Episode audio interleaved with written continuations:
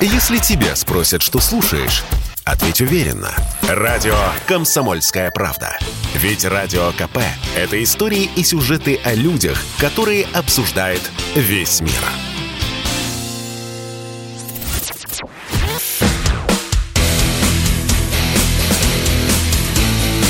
Программа с непримиримой позицией.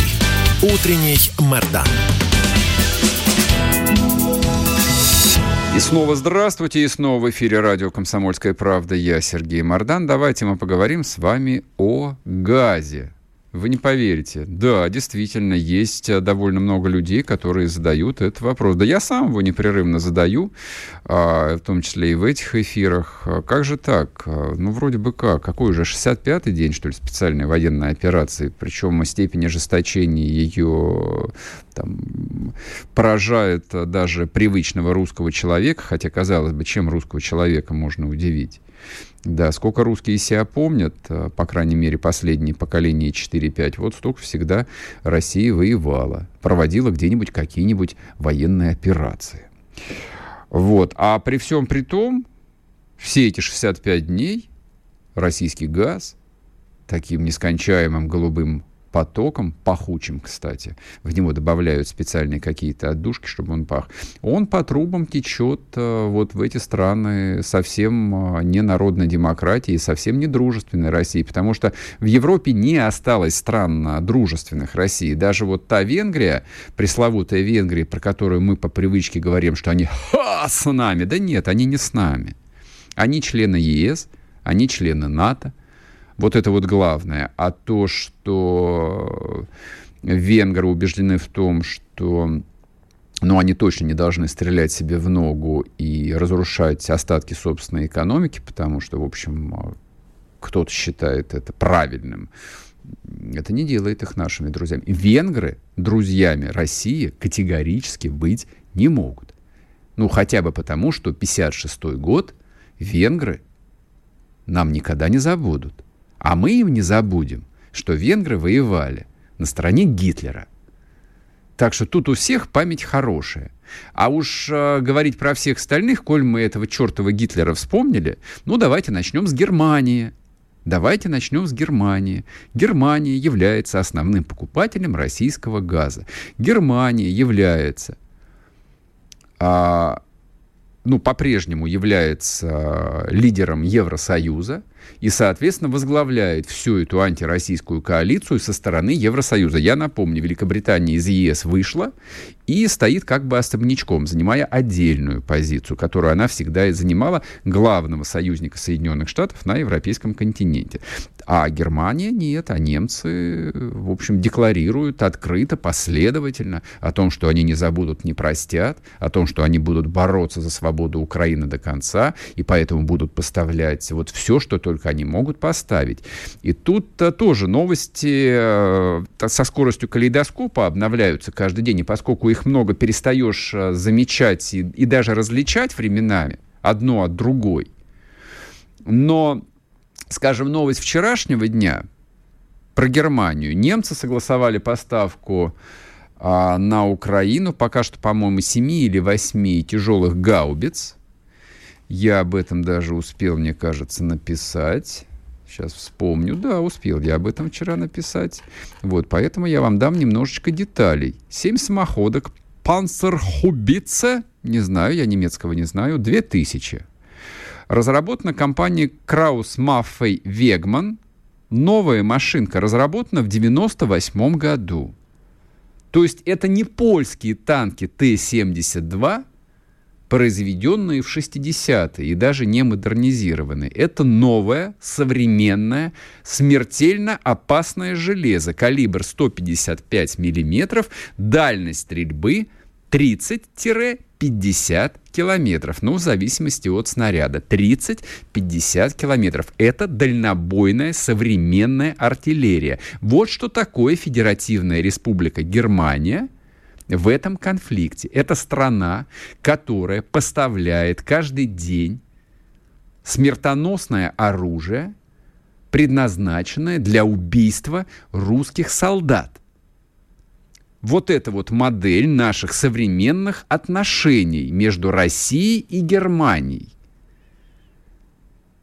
И вот тут у всякого там, ну, вменяемого человека начинает там, ну, чуть-чуть так искрить. Вот нейрон на нейрончик заходит, и вот возникает э, короткое замыкание. Да как же так? То есть немцы поставляют современное вооружение, очень современное вооружение, а при этом Россия продолжает поставлять туда газ – причем в объемах э, сильно выросших в сравнении с предыдущим довоенным периодом.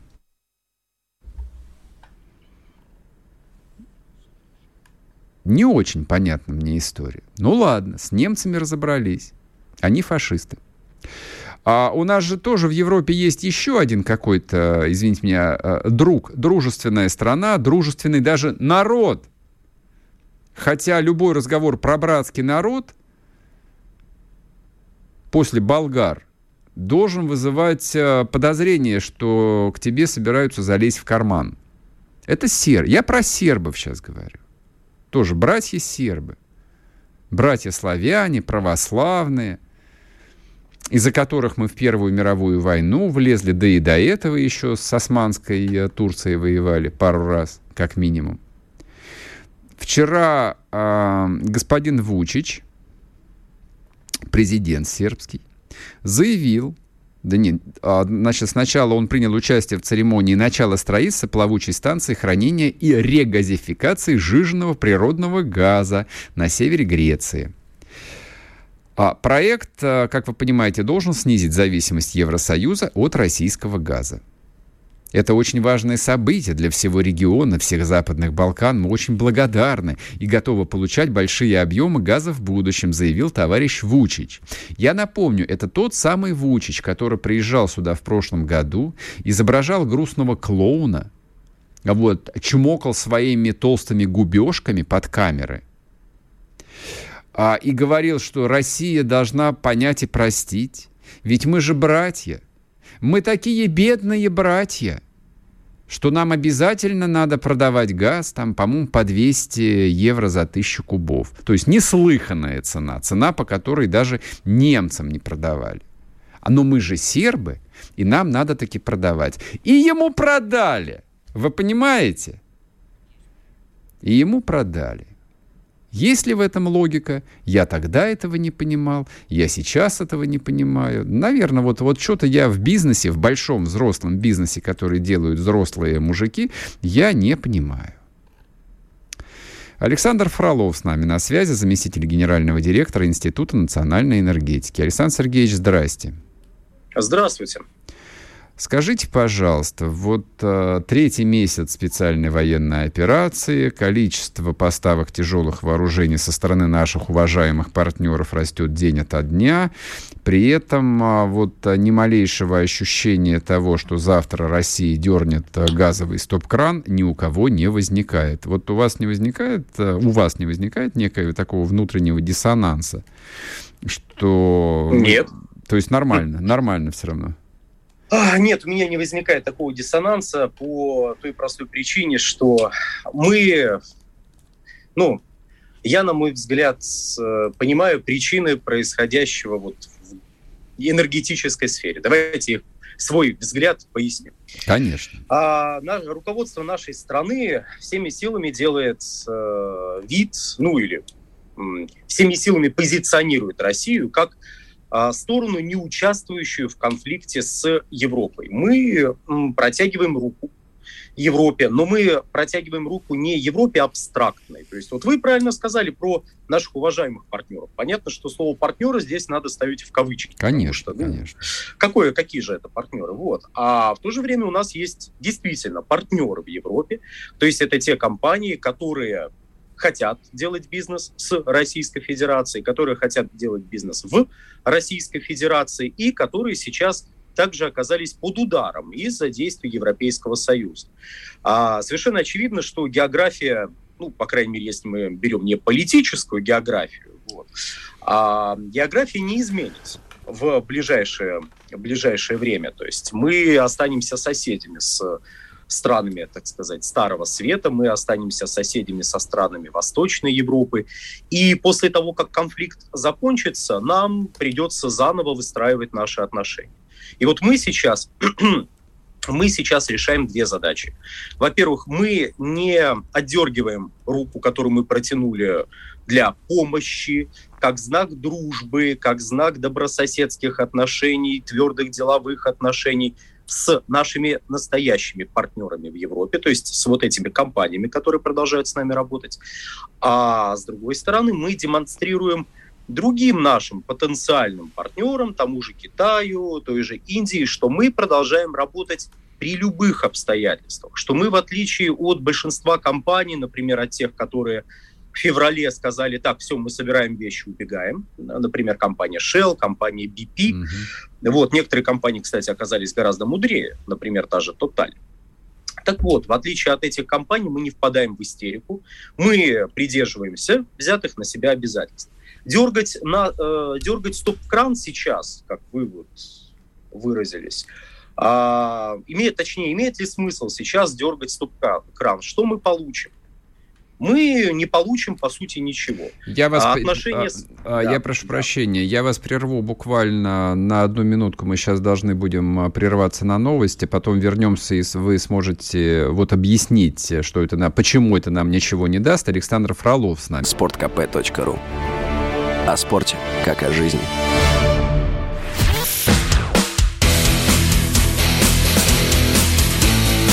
Программа с непримиримой позицией. Утренний Мордан. И снова здравствуйте. И снова в эфире радио «Комсомольская правда» и Сергей Мордан. Разговариваем с Александром Фроловым. Разговариваем мы про газовые вопросы. Итак, почему потоки газа не уменьшаются, более того, они увеличиваются? И почему Россия не должна дергать стоп-кран? Александр Сергеевич, прошу вас. Ну, вот мы только что с вами услышали, что европейцы, в общем-то, справляются и сами. Все, теперь в Германии неизбежны бунты после повышения цен на пиво на 30%. Угу. А, если серьезно, то я не согласен с тем, что газовые потоки увеличиваются. Возможно, вы посмотрели статистику прокачки, например, по украинскому направлению, но в целом газовые потоки не увеличиваются, при том не увеличиваются еще с 2021 года. Угу. Сейчас я поясню, э, как это связано с предыдущей фразой. Европейский Союз вошел вошел в острую фазу экономического кризиса из-за мирового энергетического кризиса, который начался не в феврале текущего года, а европейские политики пытаются сейчас активно делать вид, что все началось только в феврале. До этого не было ничего, никаких проблем. На самом деле экономический кризис там начался во второй половине 2021 года. Это привело к снижению спроса на энергоносители в целом, в том числе на газ, в том числе на российский газ.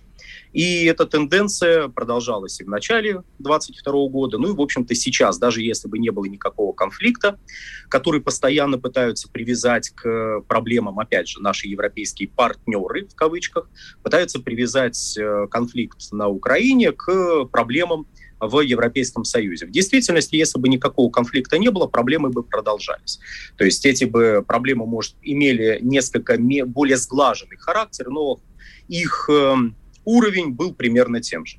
Если мы сейчас отрубим газовые поставки, ну вот давайте себе представим, ну что будет? Ну, Европейский Союз, э, конечно, экономика Европейского Союза, безусловно, посыпется.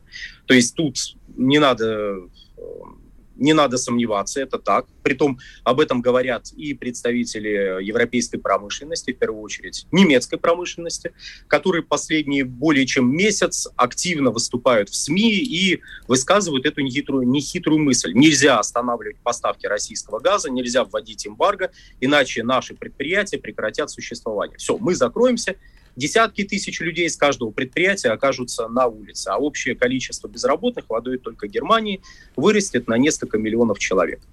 Вот. В действительности даже больше, потому что на действующие предприятия завязаны целые производственные цепочки, и отдельным предприятиям, ну, в отрасли это все не ограничится. Хорошо, экономика их посыпется. Ну и дальше. То есть мы предполагаем, что мы воюем с Европейским Союзом? Вот наши зрители, слушатели. Конечно, извините, да. Зрители, они, даже мы, не сомневайтесь, э, зрители и слушатели уверены да в том, нет, что мы понимаю, воюем я... с коллективным Западом. Так и есть. Это, это, это все хорошо и здорово. Мы, мы воюем с коллективным Западом. А будем ли мы с этим Западом, я эту мысль уже вот в первой части высказал, будем ли мы с ним жить рядом? Когда, ну, поби- хорошо, когда вот... победим, да, если останемся живы, будем жить рядом. Вот, пока да, замечательно. Да, то есть, но это не, фа- не факт, вот. что мы останемся живы, вот и все. Хорошо, а как нам поможет отключение газа? То есть, ну, если мы не останемся живы, то Сма- а, я, поставок газа я, я, я объясню. Смотрите, собственно, Хорошо, как давайте. бы... Да, вот э, западные политики, причем э, там не статисты, не клоуны, формулируют цели и задачи нынешнего конфликта предельно откровенно и четко. Вот. Они считают, что Россия должна потерпеть поражение в этой войне. Соответственно, для этого используется прежде всего, ну, помимо прокси-войны руками Украины, используется э, там экономический экономические методы. То есть Запад uh-huh. экономическими методами ведет тотальную войну против России. Для нас это вопрос выживания. Нас либо поставят на колени, либо нет. Соответственно, в этой войне, как я рассуждаю, нужно выиграть. Нужно выиграть. Хорошо, как? а потом? Хорошо, мы выиграли. А, а потом, потом на руинах, да, нами... мы, мы будем восстанавливать уже что-то новое. Но сначала выиграть нужно. Нет, вы, э, вы не, вы не поняли вопрос. Ну, либо Хорошо.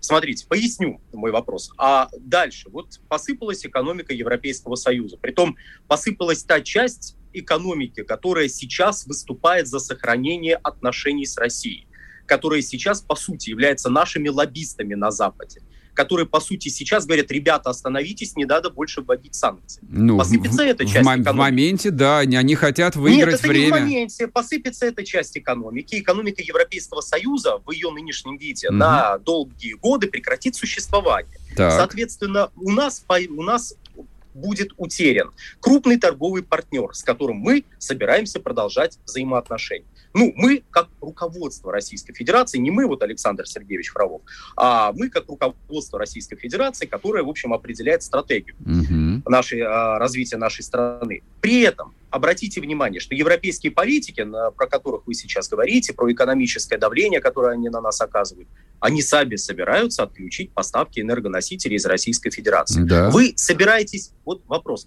вы лично и вот слушатели, которые говорят, вырубить им, быстро вот все перекрыть да. и ничего не поставлять. Вы выступаете на стороне руководства Европейского Союза, нет, я правильно понимаю? Нет, совершенно не так. А я... почему, стоп, а почему вы выражаете ту же мысль, я пытаюсь вам ответить. выражает европейский... Я пытаюсь Нет, вам вы... ответить. Я пытаюсь вам вы... ответить. Я фактически вы... цитирую Путина. Если, если драка неизбежна, бей первым. Зачем давать им возможность подготовиться, там, ну, допустим, по той же нефти, когда поставки нефти нужно остановить прямо сейчас, чтобы они рухнули просто под давлением цен. Вот и все. Вот и вся логика. Под давлением каких цен они рухнут? Ну, потому вы что не, цены на нефть завтра, завтра будут 250 долларов за баррель. Хорошо, все, э, смотрите, вот сейчас давайте я покажу со стороны Европейского Союза, как это выглядит и к чему, ну, как бы вот э, к чему а, может привести вот такая, такая позиция а, в текущей ситуации. Смотрите, Европейский Союз начал, а, начал высказывать мысль, я ее уже в общем сказал, что давайте мы отрубим поставки из Российской Федерации. Угу. Хорошо, отрубят поставки из Российской Федерации и увеличат по их мнению, поставки из других стран. Уже выступил Алжир и сказал, Испания, ты там себя неправильно ведешь с нашим газом. Не надо себя так вести, иначе мы, иначе мы прекратим поставки. То есть Европейский Союз сейчас своей позицией начал себя ставить в большую зависимость, в реальную, а не виртуальную, как, как, каковую они рисуют, зависимость от других поставщиков. Далее, Европейский Союз и Соединенные Штаты Америки делая то, что они делают на протяжении последних двух с лишним месяцев, а, снижает свою инвестиционную привлекательность катастрофическим образом, и там начался вывод активов. Если мы сейчас первыми, первыми берем и отрубаем поставки, а, поставки нефти, мы демонстрируем, что мы в случае, если нам что-то не нравится. А вы поверьте, а остальным людям на, вот, э, на глобусе, им совершенно фиолетов наш конфликт, вот по подавляющему большинству. Они не будут разбираться, кто тут прав, кто виноват, они увидят. Россия отрубила, отрубила поставки энергоносителей, как только ее стали критиковать. Не крити... Нет, не, не критиковать. Что Германия еще нас раз. критикует? Серьезно? Да еще раз, да подождите, еще раз. нас Германия еще со стороны наших других партнеров на Востоке, например, нас пока только критикуют. Поставки оружия, да, они вроде как присутствуют, но в этом никто разбираться не будет. Никто не будет разбираться в причинах этого конфликта, в ходе этого конфликта, в реальных причинах, почему мы вырубили поставки энергоносителей. Никто в этом не будет разбираться. Мы просто продемонстрируем, что мы действительно ненадежный поставщик, каковым нас рисует Запад. То есть нет, если мы хотим это сделать, пожалуйста, можно отключить хоть сейчас. Точнее, прям сразу отключить нельзя. Там есть некая все-таки технологическая цепочка, которой необходимо будет подготовиться. Но в кратчайшие сроки это можно сделать. Еще раз, европейская экономика рухнет? Да, рухнет, безусловно. Угу. Кстати, а что произойдет после того, как европейская экономика рухнет? Ну, повредит ли это действующим а, действующему руководству Европейского Союза. Нет, они наоборот укрепят свои позиции, потому что мы продемонстрируем, что все, что они говорили, все, что они делали, было не зря. Что вы, пока, пока что простой европеец видит просто, как у него растут счета, и не понимает, простите, а против кого вводятся санкции, а если мы отрубим поставки энергоносителей, простой европеец поймет, а, ну да, все правильно, все правду говорили, виновата Россия. Виновата Россия, значит, что нужно делать? Ну, видимо, нужно брать в руки автоматы, идти, я не знаю, какие там самые популярные э, автоматы, поэтому название не говорю, вот, и идти воевать с Российской Федерацией. Либо хлынет к нам наплыв беженцев будет. Ну, то есть мы к этому готовы, мы к этому стремимся, или мы стремимся к тому, чтобы решить нашу проблему с Украиной на Украине, и после этого восстанавливать э, более или менее разумные добрососедские отношения с теми странами, которые будут готовы. Мы решаем проблему не с Украиной, на самом деле. Мы решаем, я не сказал, мы решаем... что мы с Украиной. Нет, вы, вы, вы, вы именно это сказали, что мы должны я решить проблему с Украиной, с Украиной на, Украине. на Украине, а нам нужно решить да. проблему, во-первых, с Соединенными Штатами Америки, да, и mm. с политически несубъектным Евросоюзом, который в данном случае выступает на стороне Соединенных Штатов Америки в этой прокси-войне. Вот и О, все. прекрасно. Давайте про Соединенные Штаты Америки теперь поговорим. Скажите, пожалуйста, а как вы думаете, ну, а, Европейский Союз выигрывает от того, что, например, с 10 а, августа прекращает импорт у нас 30, угля. У нас 30 секунд. Хорошо. А, Европейский Союз не выигрывает от, экономически не выигрывает от того, что сам уже начал отрубать поставки российских энергоносителей. Да, абсолютно верно. Он теряет, он в нынешнее руководство Евросоюза вгоняет в глубочайший экономический кризис, этот самый Европейский Союз. А скажите, а кто в этом выигрывает вот, вот от этого?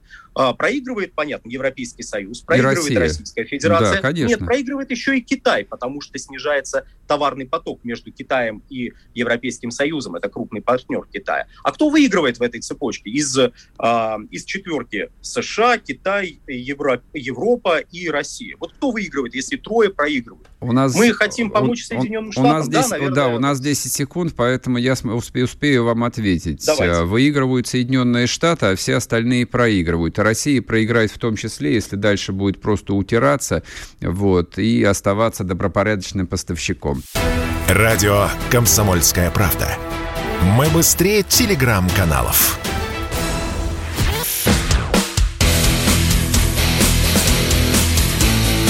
Программа с непримиримой позицией. Утренний Мордан. И снова здравствуйте, и снова в эфире радио «Комсомольская правда». Я Сергей Мордан. Слушайте, ну поскольку мы заговорили о, о Германии, я продолжу еще немножечко про Германию. Ну, во-первых, потому что а, Германия до сегодняшнего дня остается ключевым а, торгово-экономическим партнером России в Европе, да и в мире на самом деле. А, во-вторых, а, нас с Германией, а, вообще с германским народом, с германской культурой связывает так много, ну, как минимум, такое количество пролитой крови, что отмахиваться от немцев довольно проблематично. То есть русские с немцами столько воевали, ну, наверное, больше воевали только с турками. Хотя кровушки пролиты, конечно, вот только с немцами в таком количестве, что нет, мы к ним относимся с огромным а, человеческим интересом, и а, то, что, в общем, возникает а, большая обида, в отношении немцев тут не надо себя обманывать, конечно. То есть эмоциональная составляющая здесь исключительно высока. То, что тот же Шольц, такой непривычный пока что нам а, немецкий канцлер, пытается объяснять а, вот, соображениями высшего порядка, а, ценностями, о том, что Россия нарушила правила какие-то, как американцы говорят, вот, начала агрессивную войну, как им представляется, и прочее, прочее, прочее. И это все замечательно. То есть вот если бы это говорили бы какие-нибудь датчане, или голландцы, или испанцы, мы бы на это, скорее всего, не обратили бы никакого внимания. Ну, собака лает, караван идет, мало ли кто что про нас говорит. Но это немцы говорят. То есть глубоко в нашем а, национальном сознании сидит внутренняя убежденность, которую ничего не в силах изменить. Мы убеждены в том, что немцы не имеют никакого морального права так себя вести по отношению к русским. Они это право утратили 22 июня 1941 года.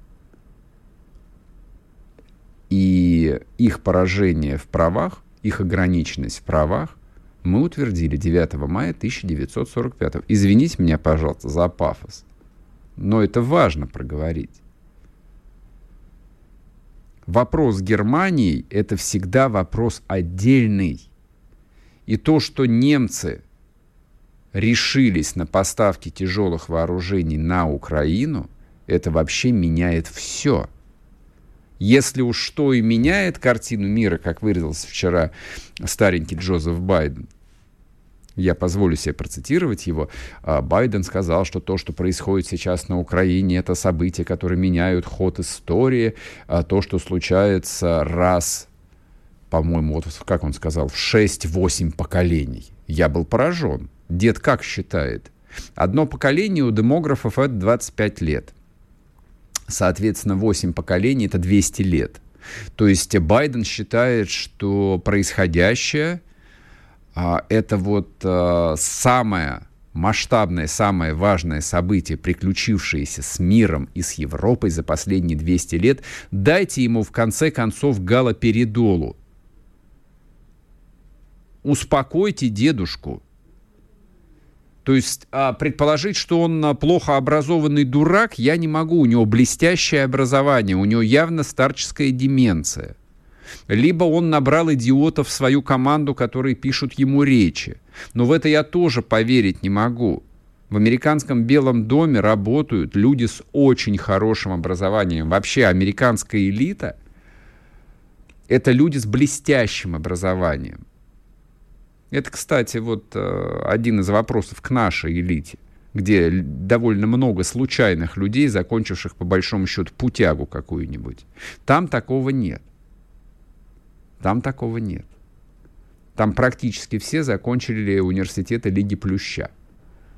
Там даже командующий э, силами НАТО в Европе, американский генерал, вчера он был назначен, не запомнил я пока его фамилию, но прочитал биографию, был поражен. Он закончил Принстон.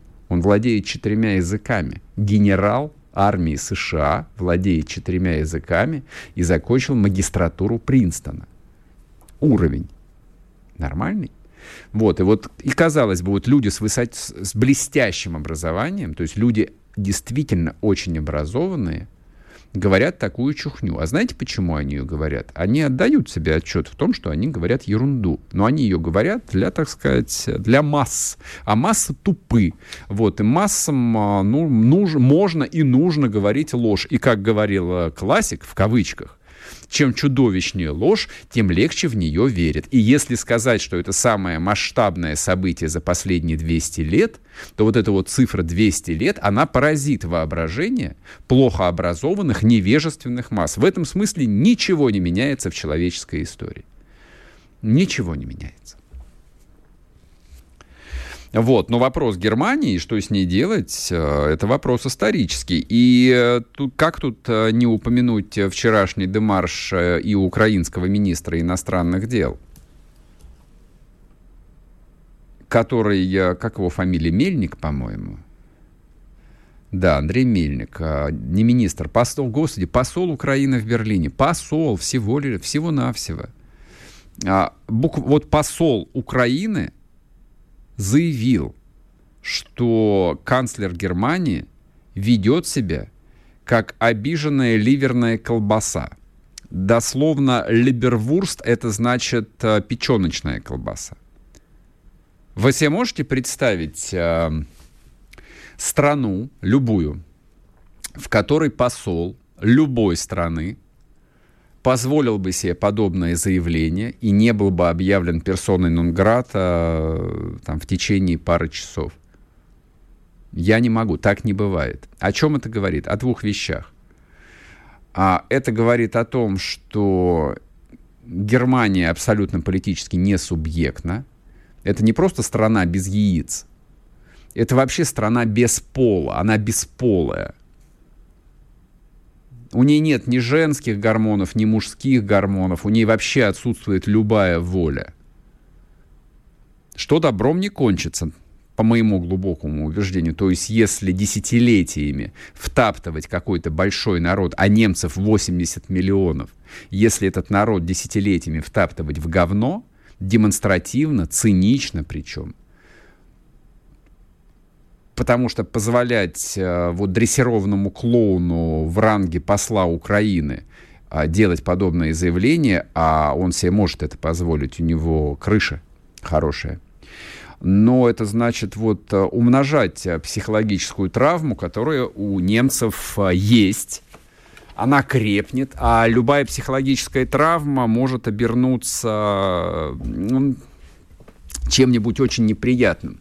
То есть из этого может появиться какой-нибудь очередной Чикатило, как было в 1933 году. Такой вот тоже европейский Чикатило появился в Германии, в Берлине. Вот что происходит с Германией. Но при всем при этом гаубицы, а также э, свои фаус-патроны на Украину они исправно поставляют. И эти фаус-патроны, эти гаубицы – стреляют у русских солдат. А мы это запомним. А насчет того, что нам важно сохранить европейскую экономику, ну, не знаю, не знаю. Не знаю, не уверен, честно говоря. Не уверен, что это важно. Временами у меня возникает сообщение, что было бы неплохо, чтобы вот э, э, в этом э, огне вообще э, этот странный сложившийся западноевропейский мир, частью которого мы чуть не стали, вот он просто сгорел, а от него ничего не осталось. Как известно, есть и хорошие новости. Вчера две новости прошло. Во-первых, э, мы не сможем с вами, друзья мои, э, участвовать в голосовании за участников музыкального конкурса Евровидения. То есть своих э, гомосексуалистов в перьях мы туда не отправим. Это во-первых, сэкономим на этом. Ну, или Первый канал сэкономит, я не знаю, кто отправляет, за чей счет. А главное, мы за них не сможем голосовать. Вот за условного Диму Билана или условного Филиппа Киркорова с маленькой буквы в одно слово, я не их конкретно имею в виду, а условный вот образ какой-то, мы проголосовать не сможем. Мне кажется, это хорошая новость. Вот это вот такая, а, начало длинного пути к самоочищению. И вслед за этим вообще России нанесен смертельный удар просто смертельно. Я даже не знаю, как мы это перенесем, оправимся ли мы.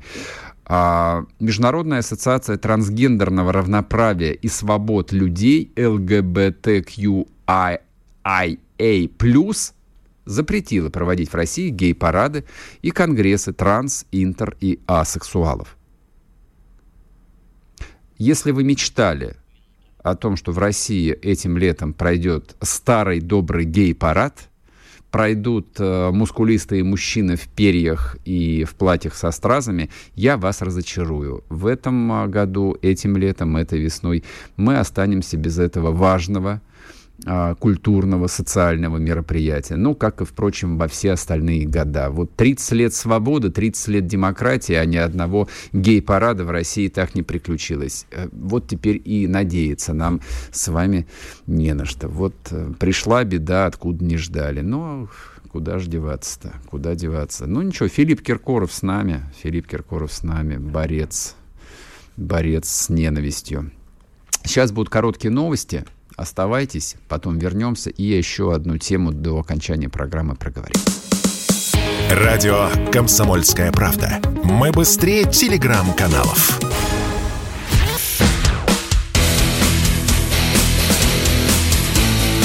Программа с непримиримой позицией. Утренний Мордан. И снова здравствуйте, и снова в эфире радио «Комсомольская правда». Я Сергей Мордан, трансляция на YouTube-канале «Мордан 2.0». Кто не подписался, подпишитесь, вам еще пригодится. Нас пока не забанили, будем работать. Кто смотрит, нажимайте кнопку «Нравится», подписывайтесь на телеграм-канал «Мордан». Там тоже идет трансляция. Значит, у меня есть еще одна тема, она может показаться такой слегка надуманной, но на самом деле ничего в, ней надуманного нет. Значит, сюжет... Э, в этом сюжете участвуют, вы не поверите, Папа Римский Франциск и наш э, святейший патриарх Кирилл. Ну, Кирилл э, так, э, показательный, то, что называется. А, буквально сегодня свалилась новость на ленты новостей о том, что в Евросоюзе готовятся предстоятели Русской Православной Церкви включить в санкционные списки. Вещь совершенно неслыханная для новейшего времени – ну, скажем так, для истории церкви двухтысячелетней ничего принципиально нового нет. Там много чего было интересного. Кто читал, ну, любой учебник и вот знает там византийские сюжеты, да и русские сюжеты, там а, приключались а, там истории, в общем, и поярче, и пожестче. Но для последних ста лет, а, а, так сказать, для наступившей, для победившей истории, эпохи толерантности а, мультикультурности, а также секулярности, извините меня за все эти выражения, ну, как бы это перебор. А, для европейцев, которые в своем подавляющем числе а, являются, во-первых, протестантами, для них подобное внимание к архиереем традиционных церквей, прежде всего православных и католической, ну, выглядит немножечко надуманный. То есть это вообще не их культурная модель, не их культурный э, код, они этого не вполне понимают. Ну, то есть там каждый пастор, э, каждый пастор любого протестантского прихода, он, в общем, э, сам себе патриарх, сам себе папа римский, ему никто не указ, у них нет вот этой вот а, там вертикальной иерархии. Но то, что они решили коснуться... Да, еще одно соображение. Религиозная тема вообще является запретной. То есть вот в любых корпоративных политиках, если вы работали э, или там предполагаете работать в западной компании, то там на первом же собеседовании, либо в первый же рабочий день вас четко проинструктируют, скажут, значит, дорогой товарищ, про что ты не можешь говорить, иначе тебя сразу уволят. Первое, про политику, лучше не надо. То есть, как правило, политические темы в э, транснациональных компаниях, ну вот в разговорах коллег запрещены. Нельзя спрашивать, кто сколько зарабатывает, и обсуждать. Тоже табуированная тема. И главное, и главное, она идет под номером один. Религия. Религия не обсуждается. Вообще, обходи эту тему. Это минное поле. Ошибся, наступил, и тебе конец. Ты вылетел с волчьим билетом. То есть они до последнего времени достаточно адекватно воспринимали действительность и понимали, что вот вопрос веры — это вопрос такой глубоко личный, и лучше вот его вообще никак не касаться. Вот пусть он где-нибудь там существует. Ну, тем более, что вроде бы и церковь отделена от государства почти везде, кроме Германии и Греции в Европе. Вот, есть оно и есть. Так что вот эта вот идея, которая, а, если вдруг приключится, а есть ну, такие серьезные предположения, что они пойдут на это, это не то, чтобы еще одна монеточка в копилочку, а это, ну, я бы сказал бы вот что. Это история, которая позволит многим избавиться окончательно от э, сомнений каких-то, от надежд, от надежд что это все понарошку, что все это вне за правду, что это игры политиков, о том, что все это вот-вот завтра закончится. Подобного рода решения, они на десятилетия.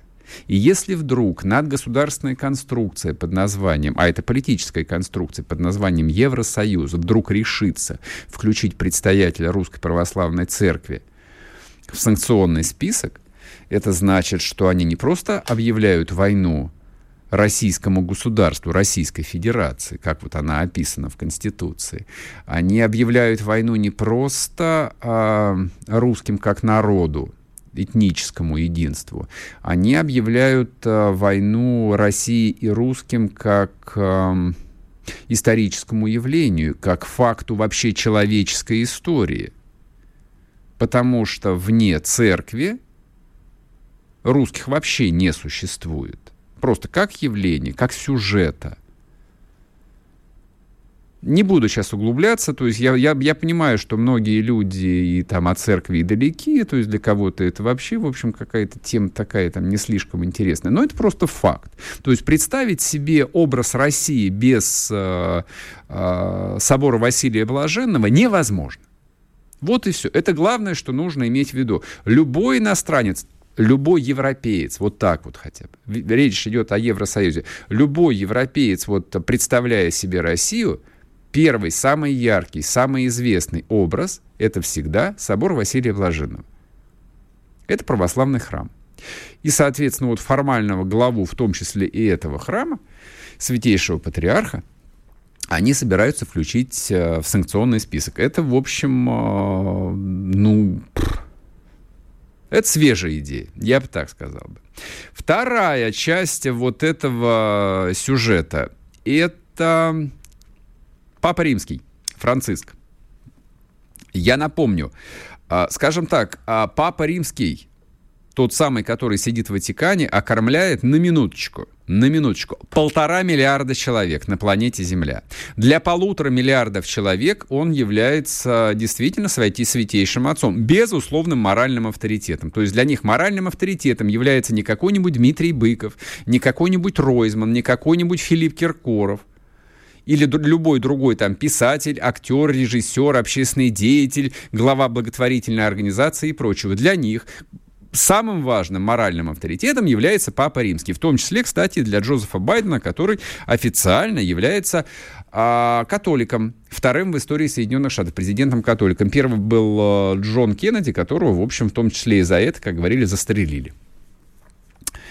Вот. И э, часть Украины, собственно, тоже является территорией, окормляемой Папой Римским. Я сейчас говорю о греко-католиках, которые живут на Западной Украине. Они признают верховенство Папы. И вот этот самый Папа, этот самый папа, натуральный папа, а вчера вдруг э, ни с того ни с сего заявил о том, что Россию типа можно понять, Россия просто отреагировала дальше, ну, понятно, это перевод, наверное, он не очень точный, она, а, Россия отреагировала на лай НАТО у своих ворот. Вы понимаете?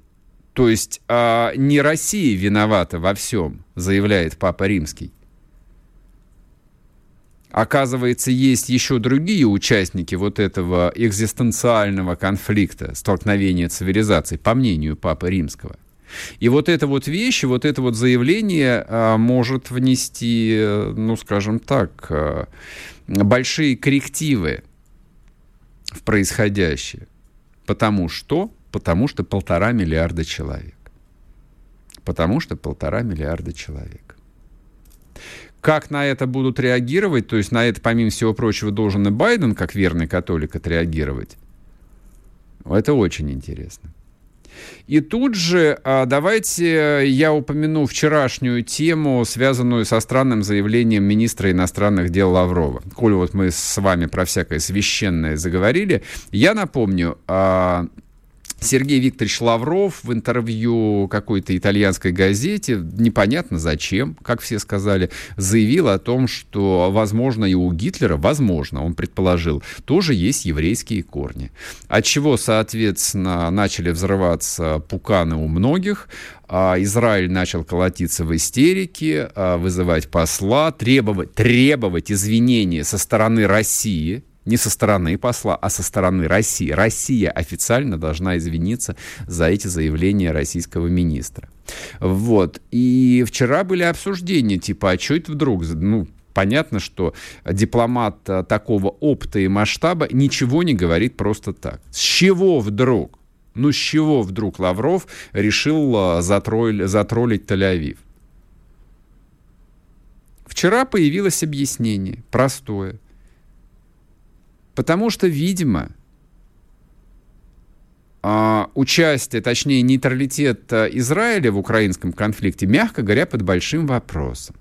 И, видимо, а, американцам удалось продавить Израиль на поставки вооружений на Украину. А может быть, даже и продавливать особо не нужно было. Ну а почему нет? Если есть такой большой спрос на современные вооружения, на всякие баражирующие припасы, которые израильтяне отлично умеют делать.